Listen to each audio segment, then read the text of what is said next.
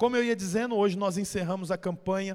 O tema da nossa campanha foi a presença. Ao longo desses 21 dias, nós fomos falando sobre a importância da presença de Deus, o que a presença de Deus faz, como nós mantemos a presença de Deus e assim por diante. E hoje eu quero falar sobre produzindo intimidade com a presença de Deus. Quero ler um texto lá de Gênesis, no capítulo 2, versículo do 4 ao 7. Diz assim, ó: Essa é a história das origens do céu e da terra. No tempo em que foram criados, quando o Senhor Deus fez a terra e os céus, ainda não tinha brotado nenhum arbusto do campo, e nenhuma planta havia geminado, porque o Senhor Deus ainda não tinha feito chover sobre a terra e também não havia homem para cultivar o solo. Todavia, brotava água da terra irrigava, e irrigava toda a superfície do solo. Então o Senhor Deus formou o homem do pó da terra e soprou em suas narinas o fôlego de vida, e o homem se tornou um ser vivente. Então, o que, que nós vemos aqui? Que o Senhor modelou o homem. O homem, ele foi planejado por Deus. Nós não somos frutos do acaso. Ouça o que eu estou te falando. Você não é fruto do acaso. Você foi modelado, planejado pelo Senhor. A Bíblia diz aqui que, eu acho muito interessante isso, que o homem foi feito do pó da terra. Por que do pó da terra? Puxa, podia ter sido do pó do ouro. Não seria um negócio assim impressionante, do pó do ouro. Podia ter feito de tantas outras coisas, mas a Bíblia diz aqui que foi feito do pó da terra.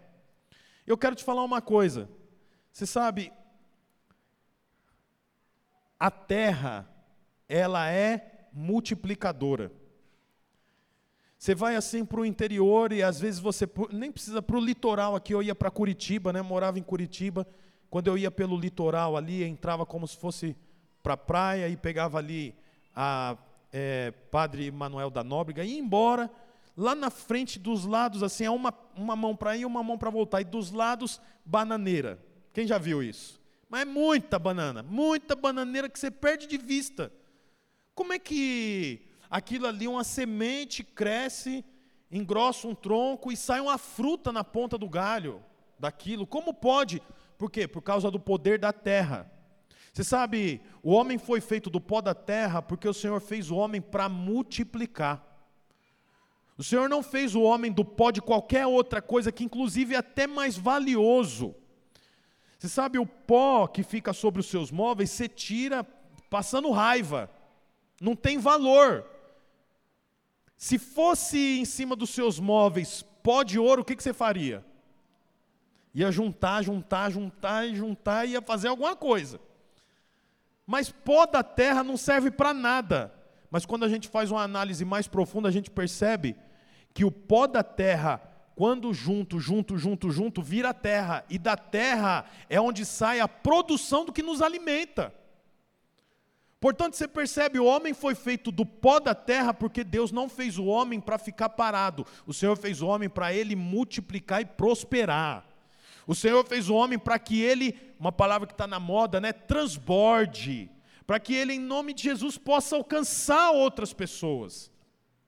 A Bíblia diz então que o Senhor fez o homem, mas não parou por aí. O homem estava feito, o homem estava modelado, mas depois a Bíblia diz aqui, ó, que soprou em suas narinas o fôlego de vida.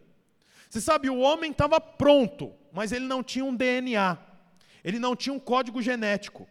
Quando o Senhor sopra nas narinas o fôlego de vida, o Senhor dá uma identidade para o homem. Agora, o homem é formado pelas mãos do Senhor e recebe um código de vida. Ele recebe ali o sopro de vida do Senhor. Você sabe, o sopro de vida é assim, ó. Quando você está cansado, e nós fazemos assim, não fazemos? Ó. Não é? Parece dar até um alívio quando você faz isso antes de você soprar para fora, você respira para dentro. Então, quando você respira, o ar está dentro de você, ele faz parte do seu pulmão, ele faz parte de quem você é. Quando você sopra para fora, você está soprando para fora algo que estava dentro de você. A Bíblia diz que o Senhor soprou sobre o homem o fôlego de vida. O homem estava formado. É como uma criança. A criança, quando está engasgada, além de chamar São Brás, o pessoal chama São Brás ainda? Era assim antes, não era? Estava afogado, São Brás, São Brás, São Brás, São Brás, São Brás. Pelo menos minha mãe fazia assim. E quando vinha o cachorro era São Roque. É, cada santo passou a coisa, né? São Roque não vem dar fôlego, não. E São Brás não vai expulsar cachorro. Aí soprava a criança, para a criança voltar. Você sabe, quando nós respiramos o fôlego de vida, aquilo que estava dentro de Jesus entra dentro do homem. Agora o homem não é só modelado por Deus, mas ele tem o fôlego de vida que era o que tinha dentro do Senhor. O Senhor sopra nas narinas, ele vai como se pegasse ali o nariz e. Aquilo que estava dentro do Senhor agora foi para dentro do homem. Você sabe, quando nós entendemos isso, essa harmonia que consolida o que o homem é com o que Deus tem dentro dele, que é inserido no homem, o resultado disso é paz. Eu vou falar mais uma vez. O homem é só o homem, ele é como uma, uma lata. É só o estereótipo, é só o que está por fora. Dentro ele é oco. Ele foi modelado por Deus, ele foi planejado pelo Senhor, mas por dentro ele está oco. Até que o Senhor, dentro do Senhor, ele sopra para dentro do homem. Agora o homem recebe o fôlego de vida. Aquilo que estava dentro do Senhor está dentro do homem agora. Mas você sabe, é curioso, por quê? Porque quando o homem peca, ele perde essa identidade, ele volta a ser oco, porque ele perde o DNA do Senhor, ele perde a marca do Senhor. O fôlego de vida que o Senhor tinha soprado sobre ele é perdido, por quê? Porque ele recebe um outro DNA, o DNA da serpente.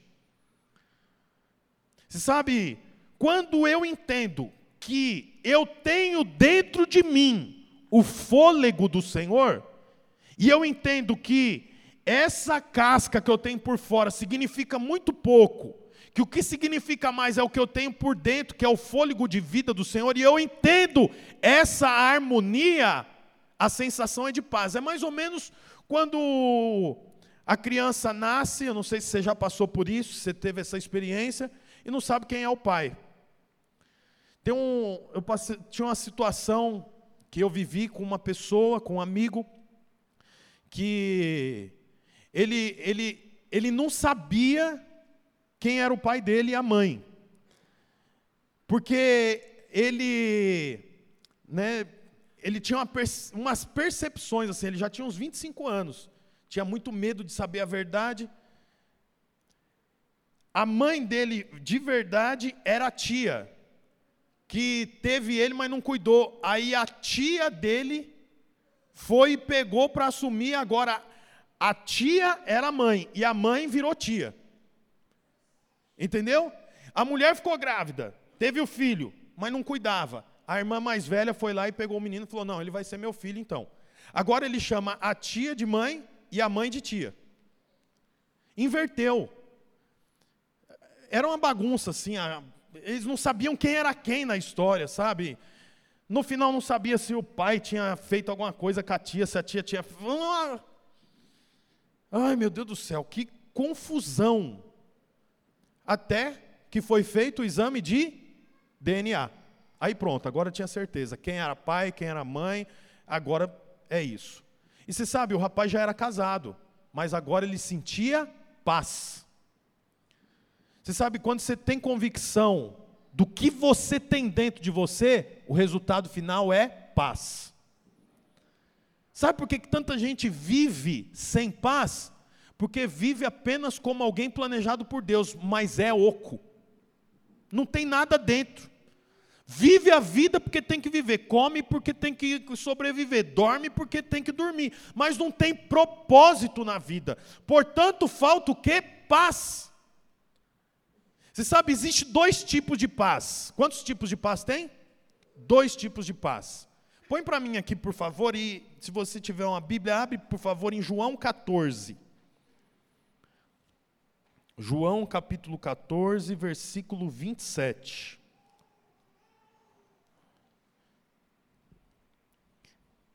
João 14, 27 diz assim, ó: Deixo-lhe, deixo-lhes a paz.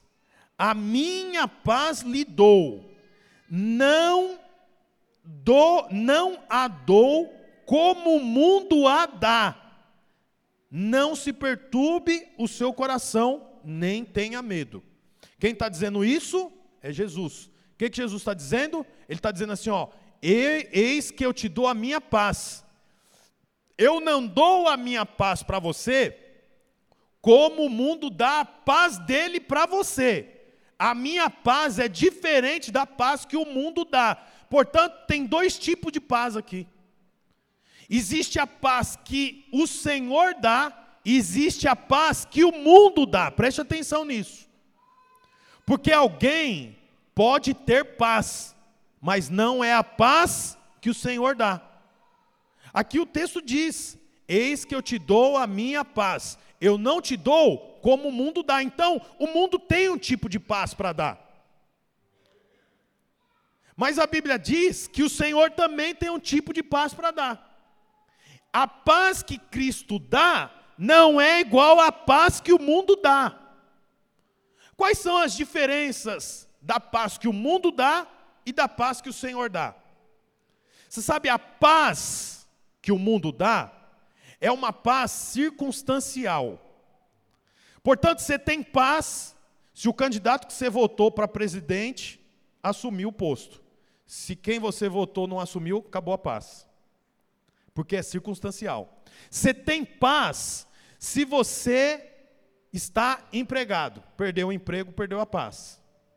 Você tem paz se a tua saúde está ok. Se a tua saúde não está ok, acabou a paz. A paz que o mundo dá é circunstancial. Se você tem um carro, você tem paz. Se você não tem um carro, você não tem paz. Se você tem casa própria, você tem paz. Se você não tem casa própria, você não tem paz. Essa é a paz que o mundo dá. Você sabe, se a gente aprofundar um pouco mais, a paz que o mundo dá, muitas vezes, é num quarto de motel. A paz que o mundo dá muitas vezes é no sextou. Sexta-feira, 17 horas. Sentado no bar tomando cerveja com os amigos. Essa é a paz que o mundo dá.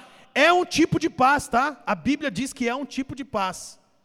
Mas só que tem uma paz que Cristo dá, que não é essa paz que o mundo dá. É o que o Senhor está dizendo. Qual que é essa paz? Aí você vai com a sua Bíblia em João capítulo 16, versículo 33. Diz assim: Eu lhes disse essas coisas para que em mim vocês tenham paz. Nesse mundo vocês terão aflições, contudo tenha ânimo, eu venci o mundo.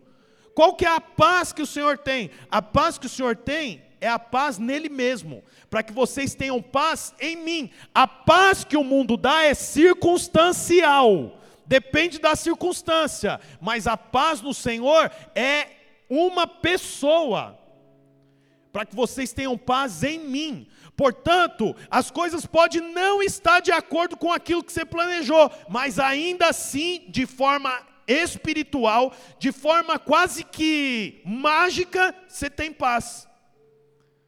As pessoas olham para você e falam: Nossa, mas você devia estar preocupado, você devia estar preocupada, você devia estar. Como é que você tem paz? Porque é a paz que Cristo dá. A Bíblia diz aqui, ó, a paz, eu disse essas coisas para que em mim vocês tenham paz. Se você espera ter paz depois que você conseguir comprar um carro automático, você está equivocado, porque daqui a pouco vai acabar a paz, porque essa paz é a paz que o mundo dá, é uma paz circunstancial. Se você espera ter paz só depois que você casar, porque você está namorando já tem cinco anos, sete anos, oito anos, eu quero te falar uma coisa: você está iludido, iludida, porque a paz não é circunstancial. Nós não vivemos a nossa vida com base na circunstância. Tem momentos que as coisas não vão bem, tem momentos que, como eu li lá em Gênesis 8, está caindo um dilúvio, mas a paz é uma pessoa. Será que nós conseguimos cantar aquela música, Francisco? A paz é uma promessa? Você sabe, as pessoas estão aguardando possuir, alcançar, chegar no lugar para ter paz. Ah, a paz é uma casinha no, eh, na praia, vendo as ondas bater nas rochas, com o sol nascendo. Ilusão! A pessoa pode ter o melhor colchão e não ter paz para dormir naquele colchão. Por outro lado, a pessoa pode ter um colchão pequenininho, já abarrotado, esquisito, mas ter altamente uma profunda paz para dormir. Por quê? Porque a paz não é uma circunstância, a paz é você entender do que você é formado. Gênesis diz: o homem foi feito, mas só ele feito não significa nada. Tudo muda quando o Senhor sopra sobre ele o fôlego. O fôlego é o DNA de Cristo. Quero te falar uma coisa: você quer ter uma paz inegociável? Você precisa ter o DNA de Cristo. Como um jovem que não sabe quem é o pai, quem é a mãe, depois que descobre as coisas, a água se acalma, as coisas ficam tudo bem. Eu quero dizer para você que o princípio da paz é você saber que você tem um DNA, e o DNA que você tem não é o DNA simples do seu pai e da sua mãe, você tem que ter o DNA do seu Criador. A Bíblia diz: todo joelho se dobrará e toda língua confessará. Você sabe, é, é muito parecido com a lei da gravidade. Alguém pode dizer: Eu não acredito na lei da gravidade. Você tem todo o direito de não acreditar na lei da gravidade, mas se você pular daqui para lá, você vai cair no chão. Da mesma forma é Cristo. Você pode tem o direito de falar eu sou ateu, não creio em Cristo, mas você ser ateu e não crer em Cristo não muda a existência de Cristo. Ele continua existindo, ele continua sendo Deus, ele continua mantendo o céu, ele continua guardando os homens, ele continua fazendo os seus filhos prosperarem, ele continua sendo um Deus que nos mantém, que nos guarda, que nos livra da morte a cada dia. Portanto, o Senhor não precisa de que eu creia nele para ele existir. Eu creio nele porque eu tenho DNA. Ele deu fôlego de vida para mim. Ele soprou nas minhas narinas. Você sabe, a Bíblia, é, esses 21 dias que nós estivemos juntos aqui, nós valorizamos dia após dia a presença do Senhor. Sabe, a presença do Senhor, ela traz vida, ela muda o ambiente, ela altera a sua realidade. Nós precisamos valorizar a presença do Senhor. À medida que eu passo tempo com o Senhor, mais eu vou me aprimorando, mais eu vou crescendo. Em Atos, no capítulo 4, tem um texto, Atos 4, 13. Diz assim: Vendo a coragem de Pedro e de João, e percebendo que eram homens comuns, sem instrução, ficaram admirados e reconheceram que eles haviam estado com Jesus. Você vê, Pedro e João eram homens comuns, não tinha profunda instrução, mas as pessoas viam nele algo diferente, por quê? Porque eles haviam estado com Jesus. É o que o texto fala, ó. Observa aqui, vendo a coragem de Pedro e de João, e percebendo que eram homens comuns, homens comuns, pescadores, não tinha nada de diferente. E sem instrução, instrução, ficaram admirados e reconheceram que eles estavam haviam estado com Jesus. Quero dizer para você que a presença do Senhor deve ser cultivada na sua vida. Porque você pode ser uma pessoa comum, até com pouca instrução, mas as pessoas vão notar algo diferente de você quando você passa tempo com o Senhor. Passa tempo com o Senhor, não tem jeito, irmãos. O Senhor tem que ser relacionado. O homem coopera com Deus. Deus coopera com o homem. Você sabe, Deus é poderoso, mas Ele conta com a nossa cooperação. Ele espera que eu e você cooperamos com o que Ele está fazendo. Por isso, nesses 21 dias que nós estivemos insistentemente nos lares, nas casas, pregando, removendo os obstáculos. Que você sabe, nós precisamos aprender a remover obstáculo, porque todo dia haverá obstáculo para que você não relacione com o Senhor. Porque o Senhor espera por relacionamento, é isso que Ele espera de mim e de você. Presença de Deus. Que em nome de Jesus nós possamos cultivar isso. Que não seja apenas 21 dias, mas que seja a nossa vida diante do Senhor, aos pés da cruz. Que você possa se dedicar em gastar tempo em ouvir o Senhor, porque Ele pode alterar a sua vida. Ele alterou a vida de homens comuns. As pessoas viam que era comum e não tinha instrução, mas reconhecia, eles estavam com o Senhor. Só de você passar tempo com o Senhor, você muda. A sua história é alterada. Que em nome de Jesus você saiba que o Senhor tem tudo o que você precisa. Você não é apenas uma casca. Você recebeu fôlego de vida do Senhor. Quando nós entendemos isso, nós vivemos em paz. Você sabe, nós precisamos viver em paz com Deus e paz com os outros, mas paz comigo mesmo. Às vezes você tem paz com as pessoas, mas não está em paz com você mesmo. Quantas pessoas não dá conta de dormir, se pega chorando o tempo todo, triste, depressivo. No, na rede social é uma coisa, mas quando está sozinho, só você sabe o tanto que você sofre. Quando está na mesa tomando cerveja, rindo com o namorado, com a namorada, é uma festa. Mas quando está sozinho, quando está sozinha, a vontade de acabar com a vida é imensa. Por isso que nós temos atualmente um mês que fala sobre o cuidado contra o suicídio. Porque cada dia mais as pessoas não sabem o que tem dentro de si. E o final é melhor acabar com a própria vida. Eu quero dizer para você: o Senhor te deu um fôlego de vida, você pode viver em paz. O Senhor tem paz para você. O Senhor tem paz para sua casa, para o seu casamento. Eu queria que você ficasse de pé. Aqueles que conhecem essa canção, cante junto com a banda. Se você não conhece essa canção, eu queria que você ouvisse ela.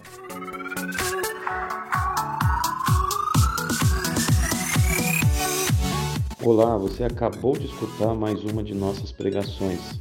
Eu quero aproveitar e te fazer um convite para que você venha aqui nos conhecer pessoalmente em um dos nossos dois cultos, às 10 da manhã ou às 18 horas. Também aproveite e nos siga nas redes sociais para mais informações. Deus abençoe e até mais.